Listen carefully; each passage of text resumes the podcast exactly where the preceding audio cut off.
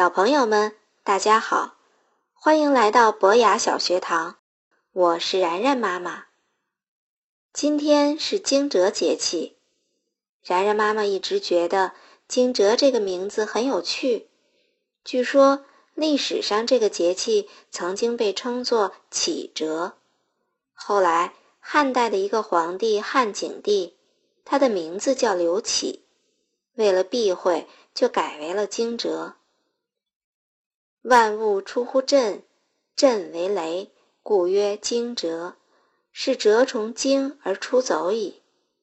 这时候天气越来越暖和，春雷就要打响了。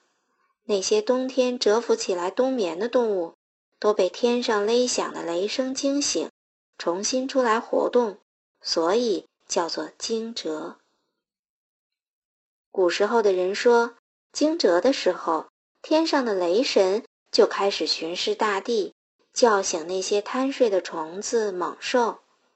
传说中的雷神有好多种，有的说他长着尖尖的嘴巴、猴子的脸，背上还有两个大翅膀；还有的说雷神是龙身人头，把肚子当作鼓，一敲肚子就会打雷。古人还认为。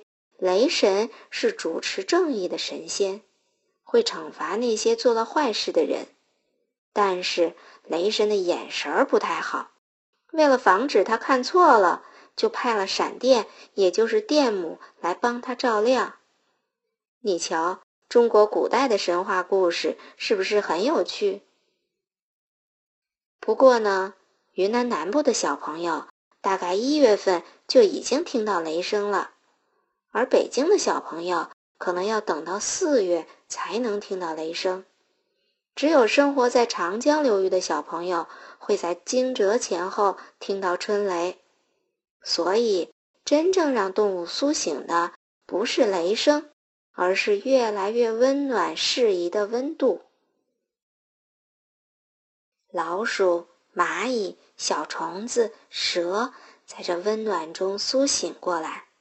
惊蛰这一天，有些人家会在门槛上撒上石灰，也有人会点艾草，熏熏家里的各个角落，既希望这一年蚂蚁害虫不敢上门，也希望可以借此赶走那些糟糕的运气。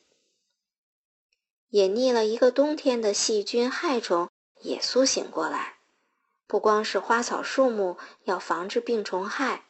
小朋友们这个时候也要积极的锻炼身体，预防那些流行性的疾病。春雷响，万物长，惊蛰一到，意味着春耕就要开始了。越冬的小麦醒了，油菜要开花了，茶树也开始悄悄萌芽了。水稻、玉米的种子已经攒足了劲儿，要去土地里生根发芽了。于是，到了惊蛰节，锄头不停歇，农民要去锄地、浇水、追肥、清沟、播种，一年的繁忙就从这里开始了。春天似乎也从这里开始了，桃花羞涩的开了，黄鹂开始歌唱了，大自然就像一个了不起的魔法师。他挥动了春天这个魔法棒，于是整个世界似乎一下子都苏醒了。然然妈妈很喜欢的日本女作家金子美玲写过一首诗《星星和蒲公英》。她说：“干枯散落的蒲公英藏在瓦缝里，静静等待春天来临。它强健的根。”眼睛看不见，看不见，它也在那里。生命就孕育在那一粒粒的种子里，还有那些躲在树枝里的绿芽，躲在花苞里的花儿，我们看不见，摸不到，它们只是耐心的等着，等着春风吹过，它们就会在你不经意的时候出来了。你看到过墙缝里的小草吗？看到过石头下的小花吗？春天的大自然里，到处充满了美好。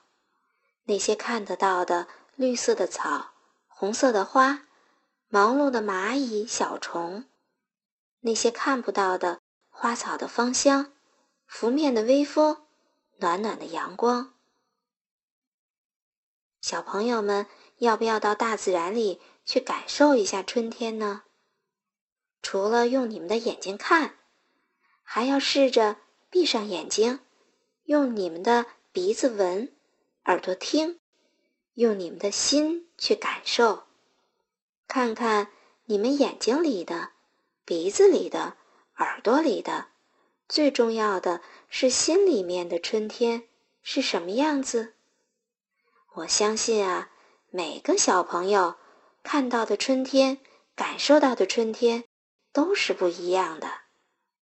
好了，好好享受春天吧，我们下次见。